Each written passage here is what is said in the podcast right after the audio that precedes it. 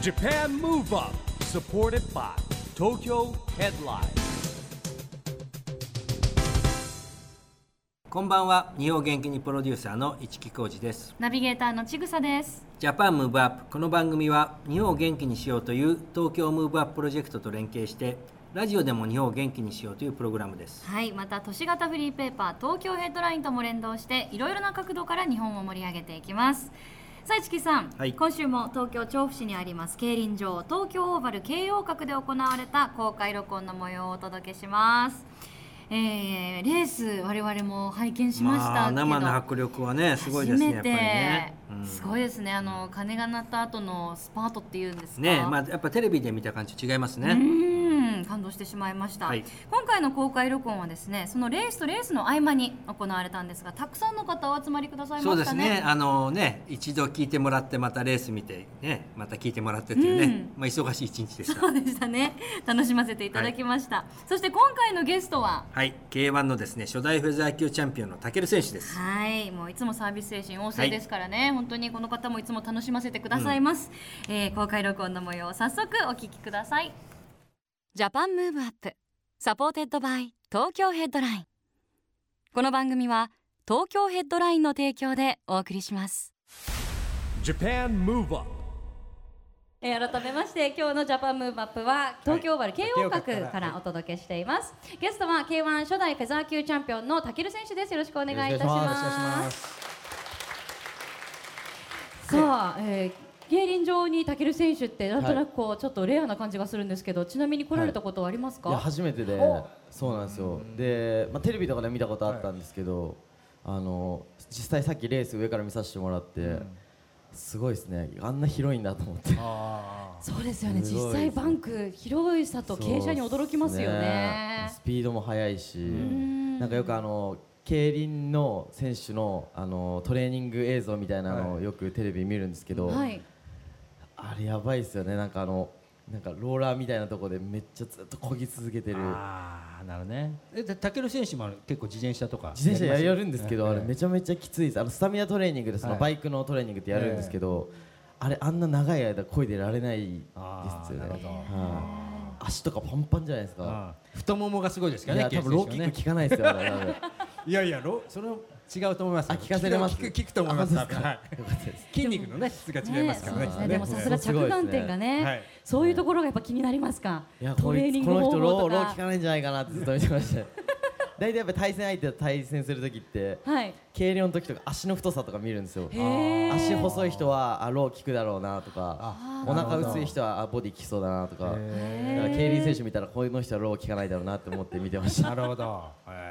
選手の皆さんもまさかそういう目で見られてるとはねきっと思ボディってなかった。でボディでやっていこうかなと思って、はい。競輪選手はボディをね、ちなみにもうレースもご覧になったんですよね。あ上から見てました。はい。はい。レース前のこう雰囲気とか緊張感っていうのは、はい。なんだかこう試合前の緊張感と少し重なるものってあったりするんですか？そうですね。あの思ったよりなんかすごいし静かになりましたねこのレース中っていうか、うんもっとわーってなってるのが格闘技ってやっぱもうお客さんも一緒にわーってなるじゃないですか、もうこなんかみんな集中してる感じが伝わって逆にそれがすごい緊張感ありましたね。ねあの結構静けさの中でもしご自分が試合やるってなるとちょっといや僕はちょっと嫌です。ですよね。緊張しちゃいますね。意外とあの選手の方ってちゃんと声聞こえてるもんなんですか？応援の。そうですね。なんか自分の試合やっててもあ今ちょっと盛り上がってないなとか。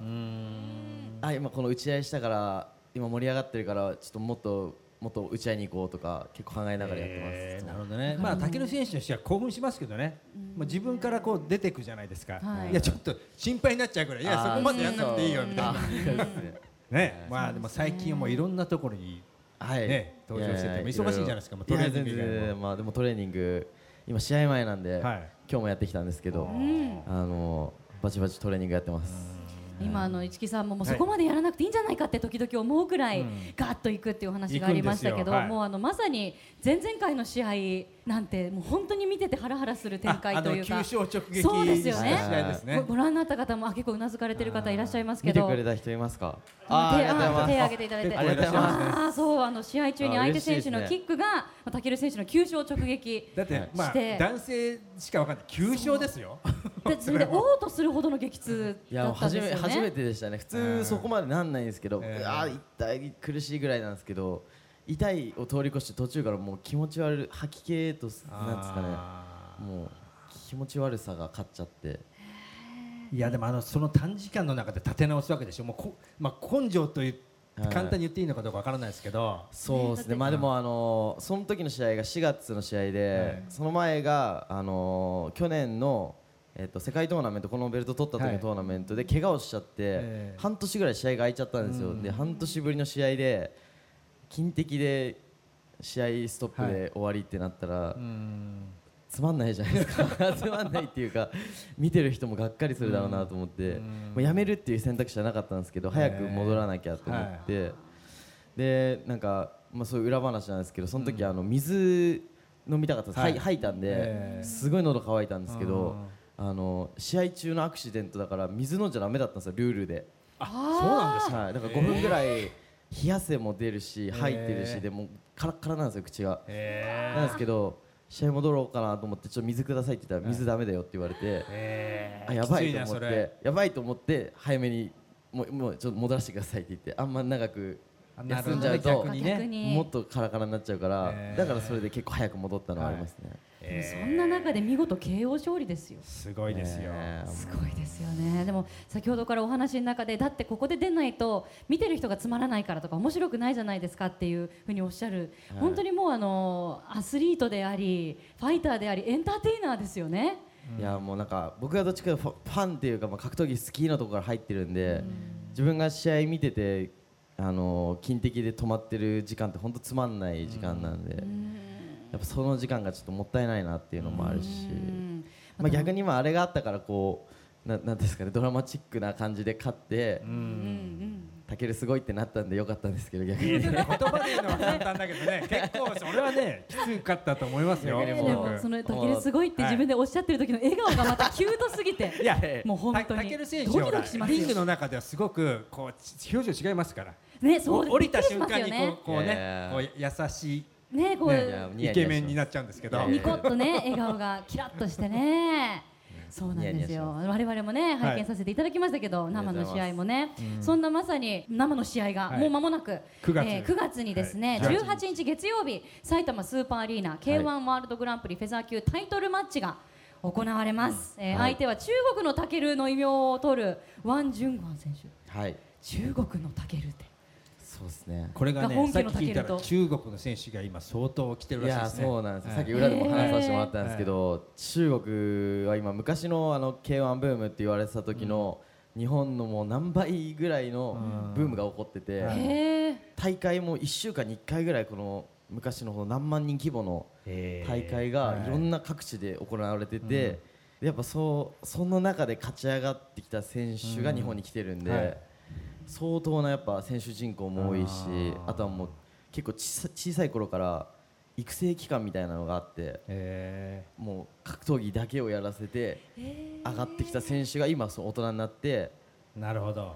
K1 に上がってきたりしてるっていう本当今世界でもトップクラスに中国強いんですよねキックボクシングが。へー。やっぱそういう選手の出身地出身国とかによって全然カラーが違ってきたりもするんですね。そうですね、まあ、環境もあるしうそうですね。中国ほら人口ももともと多いじゃないですか、それではいずっと積み重ねてきてここに来てねまあなんていう今でも逆に中国の選手から見たらね、はい。K1 が日本で盛り上がってきちゃったから、はい。この場に来たいですもんね。まあそうですね。だからこううん K1 対中国じゃないですけど潰しに来るんでやっぱそうもし僕がその中国のチャンピオンとかに負けちゃったらええ。K1 が中国よりか下って思われちゃうじゃないですか。それは絶対できないんでやっぱ K- K1 は世界最高の舞台だと思ってるんで僕はやっぱそれを証明しないたいといけないなと思ってるんでやっぱ次の試合本当負けられないですねいろんな意味で。えートレーニングはどうですか今日も、はい。どんなどんなトレーニングですか今？今日あもうずっと追い込み期間っていうのに入ってて、へ毎日なんかゲロ吐きそうな感じでやってます、いや僕ねインスタであのーケル選手のフォロワーになってるんだけどあの最後鏡に向かって筋肉。そうなんですよ。あの自撮りをいつもさせていただいて。自撮りをしてたら昨日あの浦部兄弟に挟まれてましたねなんかあのね最初の5枚6枚ぐらいは自分でかっこいいの撮れてたんですけど途中からあの2人が入ってきちゃって2人が僕の方をめっちゃ睨んでるっていう写真で昨日上げさせていただきました。今日はあのピンで上げたんで見てください。見てい。ただけますか？あーありがとうございます。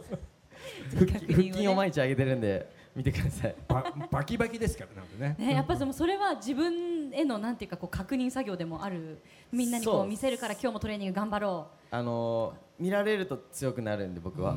あの頑張ろうと思えるんですよ。あの見せれる体をやっぱ毎日作っとかなきゃって思うしそれを見せたことによってファンの人たちがみんながかっこいいとか言ってくれたらまた頑張れます。は い気になりますね、はい。また今日マイケル・ジャクソンのかっこいい黄色い T シャツがお召しになってますけど T シャツの下気になりますね。あ今今の中でってことですか？そうですね。なんかちょこっ出しますか？あいいんですか？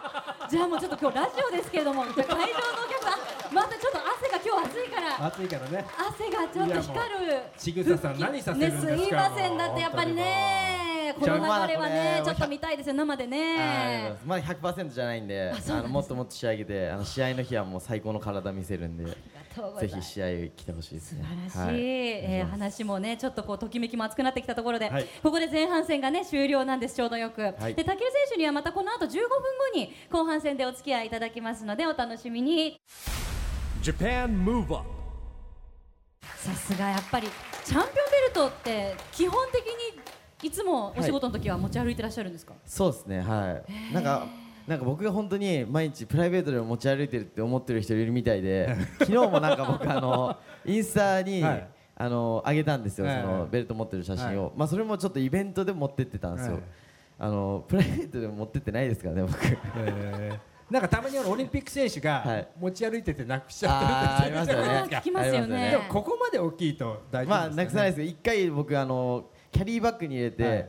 持ち運んでて、はい。で結構前だったんですけどクラッシュの時のベルトだったんですけど、はい。あのキャリーバッグを持って電車乗って電車のホームであのパスモにチャージしてたんですけど、その時にチャージしてええ終わって、そのキャリーバッグごと忘れて電車乗っちゃったことがあります見つかったんですかもう速攻電話して「すいません大 大事なもんなんでちょっと取っといてください」って言って 大丈夫でした。なるほど、はい。冷や汗ですね。冷や汗もんですね。怖かったです。これもし見えてたら絶対もうなくなってましたよね。なんか表にこう見える形だっていやでもさすがにこれ取ったら逆にリスクありすぎないですかこれ。確かにね。めっちゃ目立ちますよ。メタメタにされるっていう。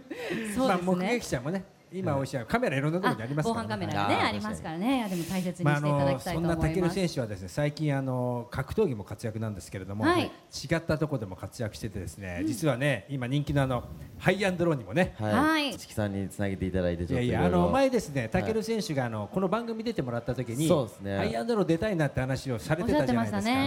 であのですねちょっとあの説明するとですね私あの LDH と EXILE の事務所の顧問もやってるんですねで覚えていて覚えていたんですよ。今日一の驚きの声が会場からい上がるっていう。やまあまあまあそうですね。でどう見てもタケル選手はこれ出た方がいいなって僕すごい思っていてイメージぴったりですもんね。はい、でまあプロデューサーも知り合いだったんでね後輩だったんで言ったんですよ。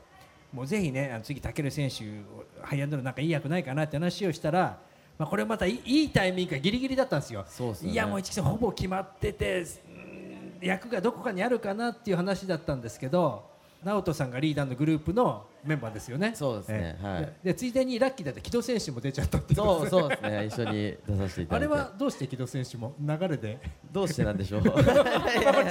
いやでもまあ城戸さんもあの戦う EXILE って言われてたんですよ。あ K1 の中あーで、はい、その流れじゃないですか。あそういうことねであと結構タケル選手あの高弘とかみんな結構みんな仲いいんですよ。そうですみんな仲良くしていただいて。LDH EXILE で格闘技好き多くて。そうですね。みんな結構試合とかも応援来てくれて、ね見に行ってますからね。ガンちゃんとかもはい。仲良くさせてもらっていつも。ガンちゃんも山下下健二郎も見に行ってるしはね結構格闘技ファンが多くてですね。そうなんですよね、まあそんなかっこいいハイアンドローにも出てるんですけどそしてもう一つなんていう映画かはいね出てるというリングサイドストーリーっていう、リングサイドストーリー。10月公開ですね。わざと今言ったのはちょっとほら、はい。全然トーンが違うテイストが違う映画であはい。タケル選手がちょっと恥ずかしいなって言ってた。はい。のを覚えてたんですあのー前回登場いただいた役割時にそう内容が、はい。まあハイアンドローはまあ本当喧嘩じゃないですか、えこっちちょっとラブストーリーもある感じの。ラブストーリーラブストーリーまでいかないですけど、はい。まあそっちも格闘技の話でもあるんですけど、えちょっとしたあのーラブシーンもあります、えー照れちゃいますよねそれねいやもうニヤニヤしてしまって NG 連発でしたあーなるほど。やっぱり試合と違って、はい。映画映画の場面ってどんな感じなんですか、いやもうなんかあのーな演演技をまずしたことがなかったんで、えもう演じるっていうことがまず無理なんですよ、はい。恥ずかしいし、えなんでもうそれを払拭するためにもう演技レッスンにめっちゃ通って、えー、やっぱ出るのはいいけど、うん。すごい大根だったら絶対叩かれるじゃないですか。なるほど。めっちゃ演技下手じゃんたけるみたいな。気にするわけですねそれは絶対嫌なんでやっぱあのスターになりたいんで僕は。何でもこなせるスーパースターになりたいんで、かっこいい、地道に演技レッスン通って すごい厳しい人だったの、はい。監督がすごい厳しい方で、えー。何回も同じセリフをはあ。3 4 0回こうやってあ違う違うな違うなって言われてちょっと泣きそうになりました、ええー、演技レッスンはもうその台本とか手元にある状態でそうですねそい挑むのわけですか？自分の役をあの違う女優さんなんか大役の女優さん用意してもらって。なるほど。じゃあもう急になんか今日はリンゴの木になってくださいとかそういう演技のレッスンではない。です。ねあよかったですよかったです。結構きついですよね。こう基本からっていうのはね。もうその役に入れてないですけどもうそう入るための練習をすごいややらせていただいて。じゃあもう万全の状態で撮影臨んだっていう。いやいやいやもうそうですね。あでも楽しみにしてあのラブシーンラブシーンまではいかないですけどあんまり嫌ですか？ラブシーンとか。えでも一方でハイアンドローはやっぱりはい。戦いでしょ？あそうです戦いの連ねそうなんですよ。そっちの方がなんでスッといけたんですか？まあそっちの方がまあ僕は素でいけるんで。うんあのーなんかその表情だったりっていうのもやっぱ試合の感覚でこうできるんですけどはいアクションって全然違って格闘技やってればアクションできるって思ってたんですけど、アクションはもう全く違うんですよ。格闘技って本当最短距離で、ええなるべく小さい攻撃で当てて倒すっていうのが、まあはい。スポーツとして格闘技じゃないですか、アクションはもうとにかく、まあ、大きいアクションで大きい振りでどんだけ激しく見せれるかっていうところなんで、確かにね。真逆なんですよ。あめちゃめちゃ難しくて、ーえー。はい。まあそうだ見る人はね分かりやすくしなきゃいけないから。そうなんですよ。だから僕の中ですごい思いっきり振ってるつもりでもちょっと小さすぎって言われたり、えー。意外ですね。やっぱ最短距離で打っちゃうんですよね、映画の中で最短距離で打ってたらすごい多分地味になっちゃうんで。確かになるほど。いやでも最短距離は忘れないでくださいね。あそうですそうだねね試合中に撮影の次の感覚で試合めっちゃ大振りだなみたいになって。困りますからアクションの影響が、はいでそこはちょっと割り振っていただいてまあね、そうですね。ちょっと楽しみにい映画をぜひ見てください、はい。お願いします。であのこの番組はですねあの、2020年ねオリンピック・パラリンピックに向けて、はい。えー私はこんなことをしますとアクション宣言をですね、はい。えーゲストの皆さんにいただいてるんですが、はい。えーまあ竹野選手前もいただいてるんですけど今日はちょっとあの改めてはい。ちょっと発表をお願いいたします。そうですね、ま、前にも出させてもらった同じやつなんですけど、私、たけるは2020年を目指してえあれどこだ、あ日本を元気にしていくために K1 を盛り上げてオリンピック競技にします、はい。っていうので、はい。空手はね新しく競技にねそうですね。今回入りましたからね。はい。ねはい。やっぱり K1 っていうのはまあある意味エンターテインメントのなんか面も持ったスポーツなんですけど、まあ、スポーツとしてもすごいやっぱあのーなんていうんですかね他のスポーツに負けないぐらい、あの感動できるし、本当みんながこうなんですか精神的にこう、気持ちを高められるスポーツだと思うんで、それをやっぱ世界でもっともっと広げていきたいし、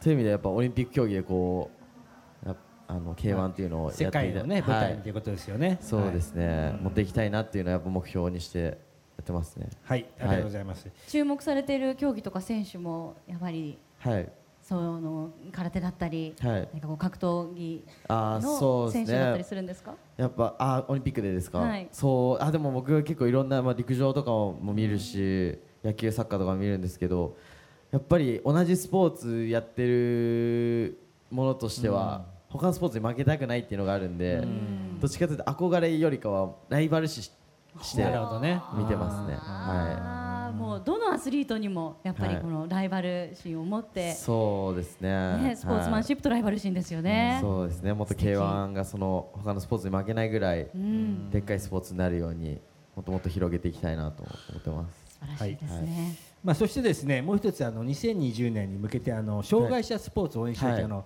東京都がチームビヨンドという運動をやってまして、はい。これはですねどんな運動かというと自分で好きな背番号をつけてまずそこのチームに参加してもらうんですよ、はいで代表的なのはですね小池都知事2020番、はい。で好きな番号は、えーダブってもいいんです。3でもあはい。はいはい03でも003でもいいんですけどぜひ今日はタケル選手のですね、はい。ちょっと好きな番号をですねちょっとつけていただいて。あいいですか？はい。僕はやっぱチャンピオンなんで、はい。ナンバーワンがいいんで、え一番で。一番ですか？一番かぶってます誰かいますかやかぶっても1でも01でも00してあー。一番ですね。はい。一番お願いします。はい。迷いがないぶれないですね、素晴らしい。なんかこう障害者スポーツとのなんかはい。関わりってあります？なんか経験触れたこととか。そうですね。あの関わりは直接はないんですけど、やっぱテレビとかですごい見ててあのバスケットの車椅子バスケットとか結構よくテレビで特集されてて見るんですけど、あのやっぱ普通の方よりハンデがある状態で同じスポーツをされてるんで、やっぱそのハンデがある分やっぱ練習だったり試合だったら大変なことも多いじゃないですか、うんはい。それをやっぱ乗り越えられるのって相当なメンタルの強さだと思うし、それを持って普通のバスケットに負けないぐらいの激しさを持ってやってるんで、そういうところはあのその気持ちの強さっていうんですかね、そういうところはすごい見習いたいな。同じ競技者としては、なるほどそうねいうところ見習いたいなっていうはのはすごいありますね。はい。はい、ありがとうございます。じゃあもう楽しい時間は本当にあっという間でですね。たける選手をお迎えしての公開録音もそろそろ終了ということで、最後にぜひお集まりの皆さんとラジオの向こうの皆さんに一言はいメッセージお願いします。はい、えー、と今日は本当にたくさんの方に集まっていただいて本当にありがとうございます、えー、9月18日はあのこのベルトの防衛戦なんで必ず勝って、えー、と県は最強を証明して必ず防衛するのでぜひ応援よろしくお願いします。今日はありがとうございましたありがとうございます。本日のゲスト K1 初代フェザー級チャンピオンのたける選手でした。ありがとうございました。ありがとうございました Japan Move Up, Move Up.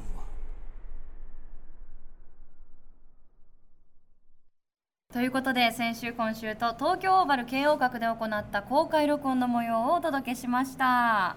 なんかね夏の野外っていう感じでねそうまたちょっと、あの楽しい現場でございましたが、はいあの特設ステージのすぐそばになんかこう売店があったりとかしたじゃないですか。そうですね。なんかなんとなくよ夜店じゃないですけど夏祭りみたいな雰囲気確かにありましたよね。でまあ見渡しがいいところでお客様がねあのずーっとこう集まってきてくれてたんで。そうそうそう。まあ、これもまたねなんかちょっと一体感が生まれてあの一体感が生まれてま楽しい夜でしたはい。ね。えーたけるさんもどうもありがとうございました。頑張っていただきたいですね。はい。また防衛戦も。うんさあそしてここで東京ヘッドラインからのお知らせです。フリーペーパー東京ヘッドラインはこの度ウェブサイトを大幅リニューアルしました。新しく生まれ変わった東京ヘッドラインウェブには従来のフリーペーパーに掲載された記事だけでなくウェブオリジナルの記事が多数アップされています。今日の東京イベント情報ニュース振り返り東京スナック散歩。ファーマーズマーケット探訪など東京ヘッドラインならではの切り口のコンテンツが満載ですよ。また今後はこの番組に出演されたゲストによる動画コンテンツも続々とアップしていきます。東京ヘッドラインと Japan Move Up を見て聞いて読んで楽しんでください。ということで今週は Japan Move Up お別れのお時間ですが次回も元気のヒントたくさん見つけていきましょう。はい。さあいよいよ東京でオリンピック・パラリンピックが開催されます。そんな2020年に向けて日本を元気にしていきましょう、はい Japan Move Up お相手は一木広治と。ちぐさでした。それではまた来週。来 Japan Move Up supported by Tokyo Headline この番組は東京ヘッドラインの提供でお送りしました。